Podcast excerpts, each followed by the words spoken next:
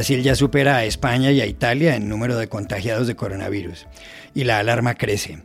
Bruno Covas, el alcalde de Sao Paulo, la ciudad brasileña más poblada, dice que esa metrópoli está llegando a una situación límite.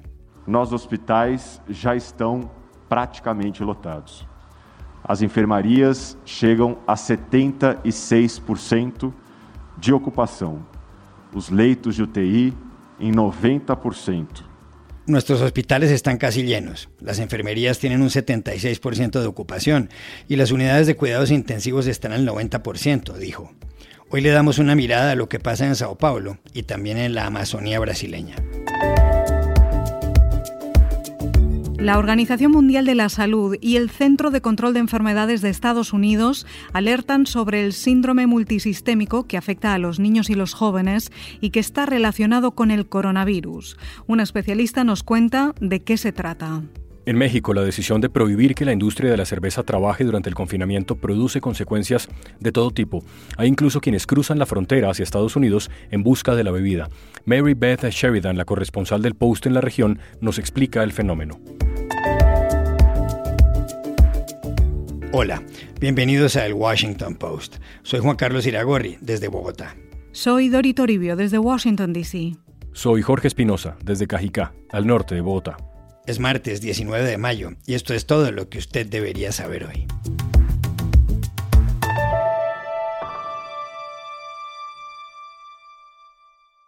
Brasil ha superado a España, a Italia y al Reino Unido en el número de contagiados de coronavirus. Lo sobrepasan solo Estados Unidos y Rusia. Con 245.000 personas infectadas y casi 17.000 muertos, el país suramericano se está convirtiendo en un preocupante foco de la enfermedad.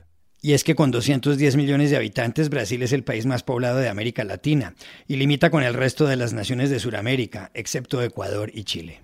Uno de los lugares donde más inquieta el virus es Sao Paulo, la ciudad más poblada del Brasil y la cuarta del mundo. El alcalde Bruno Covas acaba de decir que las unidades de cuidados intensivos pueden colapsar en cualquier momento.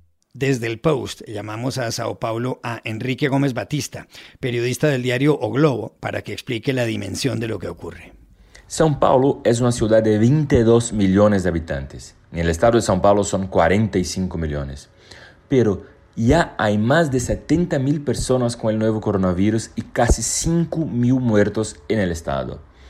El estado de São Paulo es el más rico de Brasil y tiene casi 10 mil camas de UCI, pero esto no es suficiente para esta población.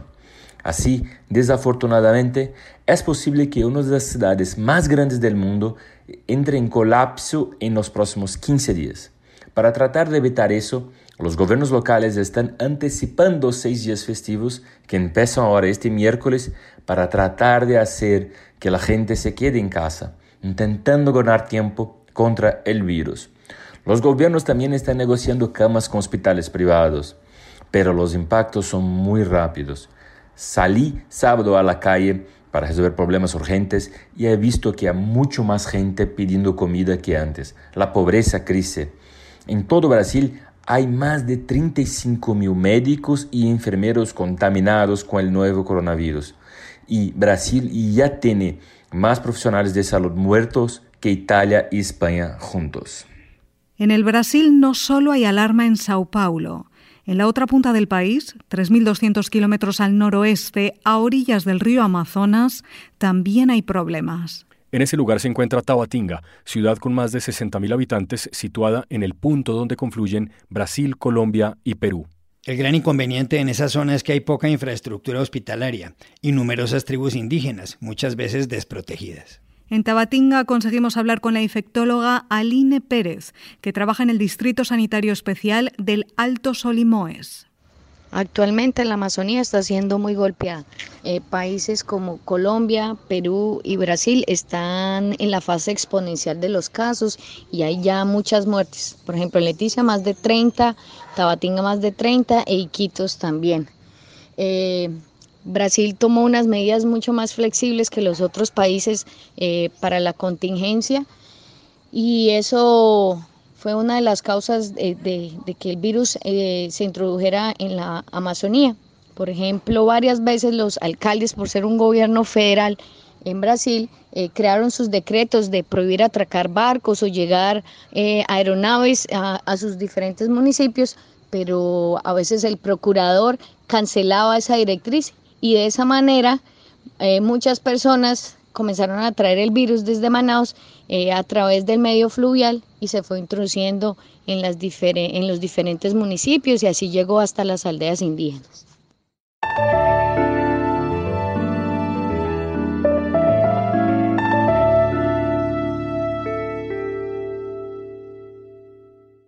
Si bien muchos científicos consideran que los niños son mucho menos vulnerables a las consecuencias del coronavirus, hay una enfermedad relacionada con el COVID-19 que sí los afecta. Se trata del síndrome inflamatorio multisistémico, un mal que algunos jóvenes que lo han padecido describen como si les hubieran inyectado fuego. Tanto la Organización Mundial de la Salud como el Centro de Control de Enfermedades de Estados Unidos alertan sobre este mal, que ha afectado a 200 jóvenes en este país y ha causado la muerte de tres. El doctor Anthony Fauci, director del Instituto Nacional de Alergias y Enfermedades Infecciosas y principal asesor de la Casa Blanca contra el coronavirus, se ha referido al síndrome.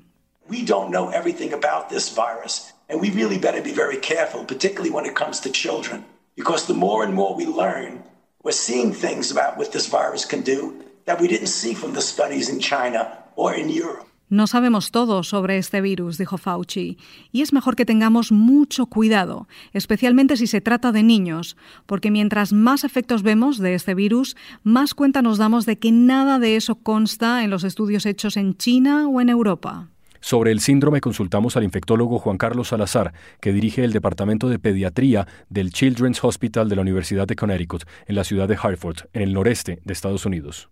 El síndrome inflamatorio multisistémico consiste en un paciente o un niño, generalmente de la edad de un año hasta los 18 o 19 años, que presenta fiebre alta de más de 38 grados centígrados por varios días, asociado a una constelación de síntomas que pueden ser ojos rojos, labios secos, partidos con la lengua eh, edematizada o hinchada, con ganglios linfáticos en la nuca, con dolor abdominal y en algunos pacientes, en algunos niños, con fallas en sus órganos, como puede ser el corazón, el riñón, el pulmón o el hígado.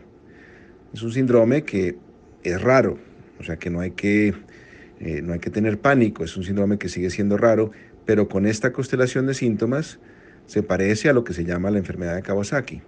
Y estos niños están llegando nuevamente a las, están llegando a las salas de urgencias de mi hospital en este momento y en hospitales en Estados Unidos y en Inglaterra y en otras partes de Europa.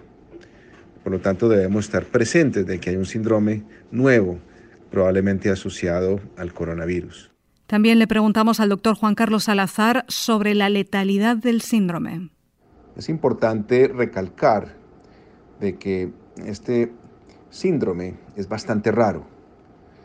En el estado de Connecticut tenemos una población de, niños de cerca de 750 mil o de 750 mil niños.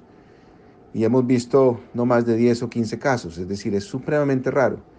Y aquellos niños que presentan la enfermedad se pueden ser tratados, podemos darle tratamiento efectivo y manejarlos en la unidad de cuidado intensivo. Y la mayoría van a salir y van a sobrevivir, van a salir bien. Desafortunadamente sí hay casos que son raros igualmente, en el cual la situación es supremamente grave y los niños pueden fallecer. Pero nuevamente quiero recalcar de que si bien es una enfermedad nueva asociada a coronavirus y puede producir problemas serios, en la mayoría de los casos el niño va a salir bien. Y eso nos da un aliciente para, para estar tranquilos y, y no, que no cunda el pánico.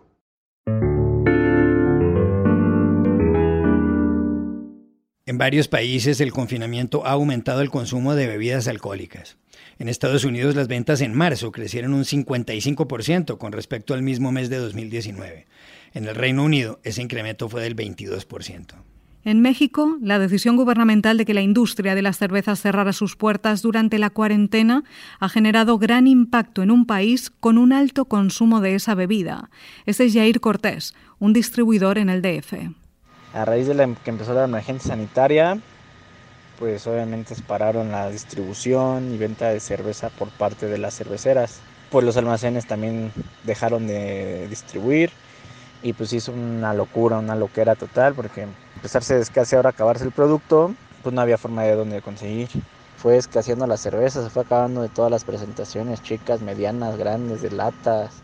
Sobre este fenómeno, la corresponsal de The Washington Post en México y Centroamérica, Mary Beth Sheridan, acaba de escribir un artículo titulado Caray, el coronavirus hace cerrar la industria cervecera en México y el país se queda seco. Aquí está. El 6 de abril, eh, la gran mayoría de las cerveceras en México cerraron. Es que el gobierno eh, decretó de que todas las industrias no esenciales tenían que cerrarse a causa de la pandemia eh, del coronavirus y dijeron que la cerveza no fue esencial, a diferencia de lo que estaba pasando en otros países. Esto ha tenido un enorme impacto. Eh, México es el país que más exporta cerveza en todo el mundo, eh, marcas conocidas mundialmente como Corona, Tecate, Modelo, eh, y en México hay 55 mil personas que trabajan directamente en la industria cervecera. dicen que hay 650 mil personas en total que se beneficia de esa industria, incluyendo, por ejemplo, la gente que maneja las tienditas de abarrotes y vende mucha cerveza. Eh, en México los adultos consuman en promedio 68 litros por persona por año, así que bastante. Em, otra complicación es que en varios municipios o estados se han decretado la ley seca porque em, no querían que la gente eh, haga fiestas durante la cuarentena o que, hubiera un aumento en la violencia doméstica con todos en casa. Entonces sí ha crecido el mercado negro eh, bastante, se ve que eh, hay gente pidiendo mucha plata para eh, la cerveza. Eh, recientemente vi en Twitter que hubo una persona que pagó 27 pesos para una lata de cerveza, que es más que un dólar y más del salario mínimo por una hora en México. Así es la crisis de la cerveza aquí. Por otro lado, le preguntamos a Mary Beth Sheridan por un hecho curioso que ella cuenta en su artículo, y es que mientras en los años de la prohibición en Estados Unidos, de 1920 a 1933, muchos estadounidenses iban a México a comprar alcohol, ahora sucede lo contrario. A los norteños les encanta la cerveza, eh, hace mucho calor en el norte y es una tradición muy fuerte, ¿no? Em, y lo que se ve ahorita es que hay mucha escasez de cerveza, entonces la gente está, por ejemplo, poniendo páginas de Facebook en varias ciudades eh, buscando cerveza, qué tiendas se vende o eh, de, qué personas se puede comprar, ¿no? Em, y hay una especie de contrabando nuevo que es eh, de cerveza que la gente compra en Estados Unidos, donde se fabrica todavía y eh, cruza la frontera y lo vende en, el lado mexicano.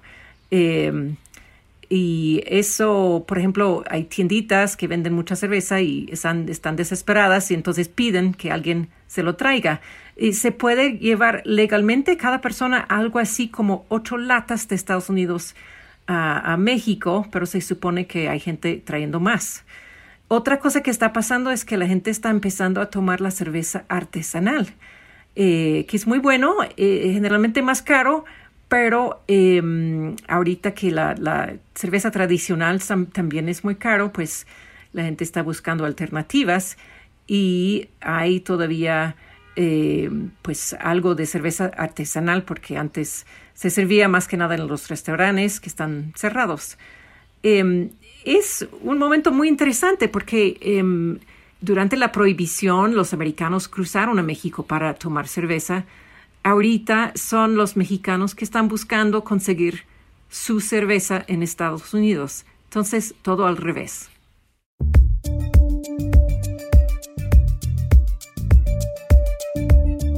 Y estas son otras cosas que usted también debería saber hoy. La compañía estadounidense Moderna ha informado que la primera prueba de su proyecto de vacuna contra el coronavirus ha generado inmunidad contra el mal en los 45 pacientes sometidos de forma voluntaria a la prueba. La firma señaló que si los siguientes ensayos son positivos, podría tener la vacuna a finales de año o principios del próximo. De momento, hay casi 5 millones de contagiados en el mundo y cerca de 320.000 muertos. La canciller alemana Angela Merkel y el presidente francés Emmanuel Macron han anunciado la creación de un fondo de ayudas de 500 mil millones de euros para la reconstrucción de Europa. La propuesta conjunta tiene como objetivo lograr la reactivación económica y asistir a los países más afectados por el coronavirus. Esta iniciativa franco-alemana deberá ser aprobada en Bruselas por los 27 países de la Unión Europea. Y en Estados Unidos, el presidente Donald Trump ha revelado que toma hidroxicloroquina desde hace una semana y media, porque cree que es buena para prevenir el coronavirus, pese a que no se ha probado la efectividad de ese medicamento administrado desde hace décadas contra la malaria. Trump aseguró en un encuentro con la prensa que no tiene síntomas y dijo que muchos trabajadores esenciales en primera línea ya toman hidroxicloroquina, y él también. The frontline workers, many, many are taking it. I happen to be taking it. I happen to be taking it.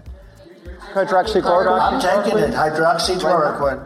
When? Right now, yeah. Yeah, when? A couple of weeks ago, I started taking it. Because I think it's good. I've heard a lot of good stories. And if it's not good, I'll tell you right. I'm not going to get hurt by it. Trump explicó además que si no le funciona, lo contará, pero que no cree que le vaya a hacer daño. En cualquier caso, la Administración de Drogas y Alimentos de Estados Unidos advirtió hace un mes contra el uso de ese fármaco para tratar el coronavirus fuera del entorno hospitalario y alertó sobre graves efectos secundarios. Y aquí termina el episodio de hoy del Washington Post, El Guapo. Por favor, cuídense y pueden suscribirse a nuestro podcast en nuestro sitio web, elwashingtonpost.com, seguirnos en nuestra cuenta de Twitter, arroba el post, y también nos encontrarán ahora en Facebook buscando el Post Podcast. Chao, hasta la próxima.